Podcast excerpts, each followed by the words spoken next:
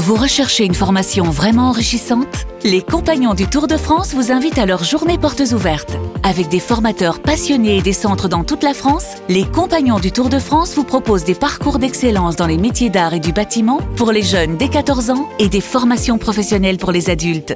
Pour connaître toutes les dates des portes ouvertes près de chez vous, rendez-vous sur compagnondutourdefrance.org. Les compagnons du Tour de France, la transmission des savoir-faire. Vous écoutez RMC.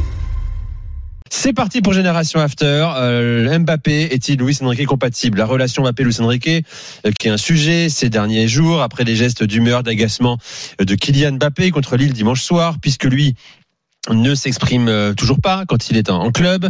Il laisse, c'est vrai, libre cours aux interprétations. Est-il agacé par son nouveau positionnement, seul en pointe? Préfère-t-il être sur son côté gauche, même si le jeu penche fortement à droite au PSG Bref, est-il Luis Enrique compatible? Débat dans un instant avec vous au 32-16. D'abord, écoutons justement l'espagnol, le coach espagnol du PSG. Euh, comment il qualifie tiens, sa relation avec, euh, avec Mbappé? Écoutez sa réponse. La misma de siempre. Diría perfecta. No somos novios, pero casi. Comme toujours, une relation parfaite. On n'est pas fiancés, mais presque. Bon, c'est lui qui ne veut pas. Mais je ne sais pas pourquoi vous continuez à poser cette question. Je suis proche avec l'ensemble de mes joueurs et avec lui depuis le début. C'est quelqu'un qui fait des blagues. Moi aussi, j'aime bien rigoler. On a une très bonne relation et j'en suis vraiment enchanté. Bon, évidemment, il évacue toute euh, éventuelle rumeur de, de malaise entre, entre les deux, euh, qu'on peut pas confirmer. On peut que le croire euh, pour l'instant, jusqu'à preuve du contraire. La question est plus technique. Mbappé est-il euh, un attaquant qui répond à ce que Luis Enrique euh, veut mettre en place à Paris Quelle est la meilleure façon de l'utiliser dans son système? Qui veut commencer? Alors, on a posé la question hein, est-il Luis Enrique compatible? On parle toujours, euh, on parle de cet a priori-là. Luis Enrique euh, est un homme qui veut de la possession. Euh, Mbappé, c'est longtemps et toujours épanoui dans un jeu plus vertical euh, de contre. Êtes-vous d'accord avec ça? Euh, oui, c'est une réalité. Après, euh, vouloir la possession, d'accord, mais est-ce que depuis le début de saison, il a prouvé qu'il la maîtrisait sur tous les matchs? Non. Et puis, je trouve plutôt ça normal vu la structure de son effectif. Mais euh, euh, il a des possibilités, Mbappé, de briller dans un système à transition. On l'a vu notamment dans le match face à Dortmund. On voit aussi que généralement, les actions où il est le plus à l'aise, ce sont les actions où il y a un nombre de passes plus limité, on va dire. Et ça, c'est une réalité. Donc, moi, je suis pas d'accord pour dire Luis Enrique compatible parce que la réalité de Luis Enrique au Paris Saint-Germain n'est pas une réalité de football de possession à outrance. C'est une réalité de football, de possession hybride, parfois subi, parce qu'il y a de nombreux matchs où, bien évidemment, je pense qu'il souhaiterait un petit peu plus de maîtrise dans le jeu. Mais la réalité, c'est qu'il a la possibilité, Kylian Mbappé, de briller dans ce système-là. Moi, ce qui me dérange avec la question, euh, Nico, c'est que je veux bien qu'on discute de tactique avec Kylian Mbappé et de son positionnement avec Luis Enrique. La réalité, c'est que pour moi, le débat, il est ailleurs. C'est au-delà de Luis Enrique com- compatible, c'est est-ce que football moderne compatible? Parce qu'il y a énormément de choses qu'il ne fait pas avec Luis Enrique et qu'il ne ferait pas avec un autre coach et qui poserait aussi problème. Donc c'est pas qu'une question de coach, c'est aussi pour moi et avant tout une question de Kylian Mbappé. Donc on pourra Question de savoir ce qu'il veut réellement, quoi. De ce qu'il veut réellement. Enfin, de ce qu'il veut. Moi, j'en ai rien à faire de ce qu'il veut parce qu'aujourd'hui, on parle du, du positionnement d'Mbappé. Je veux bien entendre qu'il est plus à l'aise euh, dans un système quand il est à gauche parce qu'il a un petit peu plus d'espace pour partir de loin. Mais même dans une position axiale, axiale, il a des postes, des spots, pardon, pour partir de la gauche. Il en a même pour partir de la droite. Donc, je trouve qu'il a même une, une liberté de mouvement Mm. qui est réelle. Maintenant. En fait, la question aujourd'hui est, est placée sur ce qu'Enrique fait de lui, mais moi, la question que j'ai envie de poser, c'est ce que Mbappé fait de lui-même. Et là, il y a des, il y a des limites dans son jeu sans ballon, notamment ses appels de balles, qui se voient beaucoup plus quand il est dans une position axiale, parce que ça demande beaucoup plus de mouvement que sur le côté gauche. Et donc, moi, j'ai pas envie non plus qu'on tombe dans une caricature en disant, il est comme ça, c'est normal parce que Luis Enrique l'utilise mal. Moi, je pense que lui, déjà, il devrait progresser dans des aspects sans ballon qui sont très importants, quel que soit le coach. Moi, je, là où je rejoins pas Sofiane, c'est qu'il emploie le conditionnel. Il dit qu'est-ce qu'il ferait avec un autre euh, coach, mais c'est plutôt qu'est-ce qu'il faisait. En fait, il a toujours fait comme ça. Kylian Mhm. Mbappé. Il a jamais défendu sans le ballon depuis qu'il depuis qu'il est arrivé à Paris et même en équipe de France. Il a été champion du monde. Il a fait, une- il a été stratosphérique l'année dernière en, en Coupe du Monde. Il fait une finale. Il porte l'équipe de France à lui tout seul en, en finale. Il a jamais défendu en fait.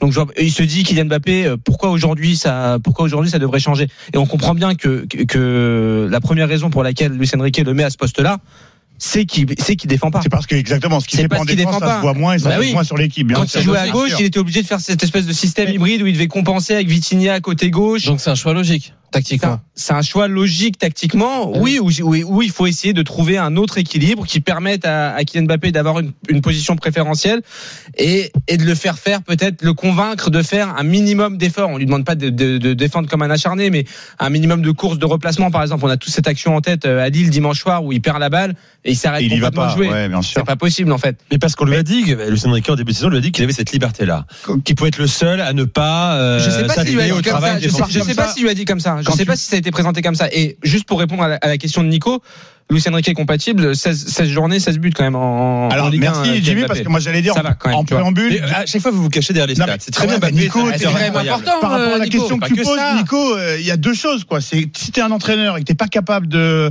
euh, de gagner avec Mbappé, il faut que tu changes de métier. Et deuxième chose, les stats, elles semblent quand même prouvées. Alors on se souvient, il a raté quoi, un ou deux matchs en plus euh, au départ. Bon, il y a que lui qui euh, qui qui marque à ce. à Donc ce le débat avec. Mbappé s'arrête là, euh, s'arrête Non, à ses stats, justement- à- à ses justement buts pas. Non, mais c'est En un revanche- préambule important. En revanche, je pense qu'on réglera pas le problème en se disant euh, il faut le mettre dans l'axe parce que euh, comme il défend pas, c'est là qui, nuit le moins à l'équipe à la perte euh, du ballon. D'autant plus que Enrique, il l'a prouvé que ce soit avec l'Espagne ou cette saison à Paris, qui joue en 4-3-3 au début du match ou qui partent à 3 centraux derrière. Ça, ça finit toujours par euh, intercaler un quatrième joueur euh, dans la ligne d'attaque et du coup celui qui démarre le match à gauche, il se retrouve euh, à jouer à deux dans l'axe et on l'a vu. Donc euh, moi je pense que euh, sa place elle est pas dans l'axe. Euh, il a suffisamment en- ennuyé tout le monde en disant le pivot gang le machin. Et d'ailleurs je trouve qu'il a progressé à ce à ce, à ce niveau-là parce que quand il, il il descend vraiment loin du but, il est capable de faire jouer de faire jouer les autres, les flèches qui sont censées prendre l'axe du terrain. Bon les flèches elles ont plutôt des, des bouts en caoutchouc là à Paris cette saison, mais si les mecs finissaient un peu mieux les actions, tu pourrais euh, je pourrais je pourrais l'entendre. Malgré tout, je pense qu'il n'est pas fait pour euh, pour euh, pour jouer à, à ce poste-là. Pourquoi? Enrique. Pourquoi? Pour jouer dans l'axe. Est-ce que tu penses que c'est Avec dû Est-ce que tu penses que c'est dû à ses qualités ou à sa flemme? Parce que moi je pense Parce que envie, un- il a pas envie de le faire. Mais, mais, Ah, Il a qu'est-ce pas envie de le faire? Mais C'est qu'est-ce qu'on a c'est pas le ce- dernier qui qui qui je pense Mais tu Euh, peux avoir des préférences, ok? Quand elles sont basées d'un point de vue de tes qualités pures. Mais moi, je pense que Kylian Mbappé, il est capable de s'épanouir dans une position axiale où il a la tu possibilité. qu'il sera meilleur qu'à a- gauche? Non, je dis pas qu'il serait meilleur. Je dis juste que quand il est dans une position axiale, il a la possibilité aussi, euh, aussi pardon, de partir à droite, de partir à gauche, d'être aussi libre dans ce domaine-là, euh, et aussi de progresser. Parce qu'on parle encore une fois, pour moi, c'est un joueur exceptionnel, fabuleux. Je vais pas le répéter 50 fois, mais je pense que c'est un joueur qui a une marge de progression encore.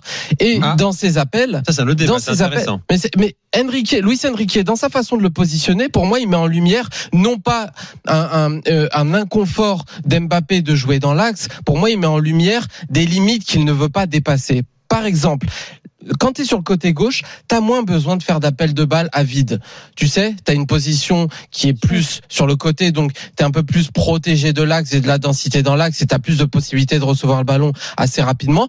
Mais quand tu es dans une position axiale, là, tu as besoin de faire bouger un petit peu plus le bloc. Là, tu as besoin d'aller au mastic avec les, les défenseurs qui te collent dos au but. Donc, de progresser aussi dans ce côté. Il rigole, pivot gang. Pour moi, c'est pas une insulte, pivot. Pivot, Ah c'est très bah, important aussi dans un, dans un match pour faire bouger les autres c'est plus, ingrat. Voilà, mais plus ingrat pourquoi? Parce qu'on a décidé que c'était ingrat. Mais la réalité, si on se place d'un point de vue collectif, je pense que c'est par moment dans les matchs très important qui joue aussi ce rôle. Mais oui. Donc là, on a placé Kylian Mbappé parce que dans nos débats maintenant, c'est tout le temps comme ça. C'est où est-ce qu'il est son confort à lui? Mais moi, j'en ai Alors rien voilà. à faire de son confort à lui. J'ai envie qu'il y ait un confort évidemment par rapport à ses statistiques. Je, je pense qu'il peut être bon aussi euh, à gauche. Il peut être très bon à gauche. Il l'a montré à plusieurs reprises.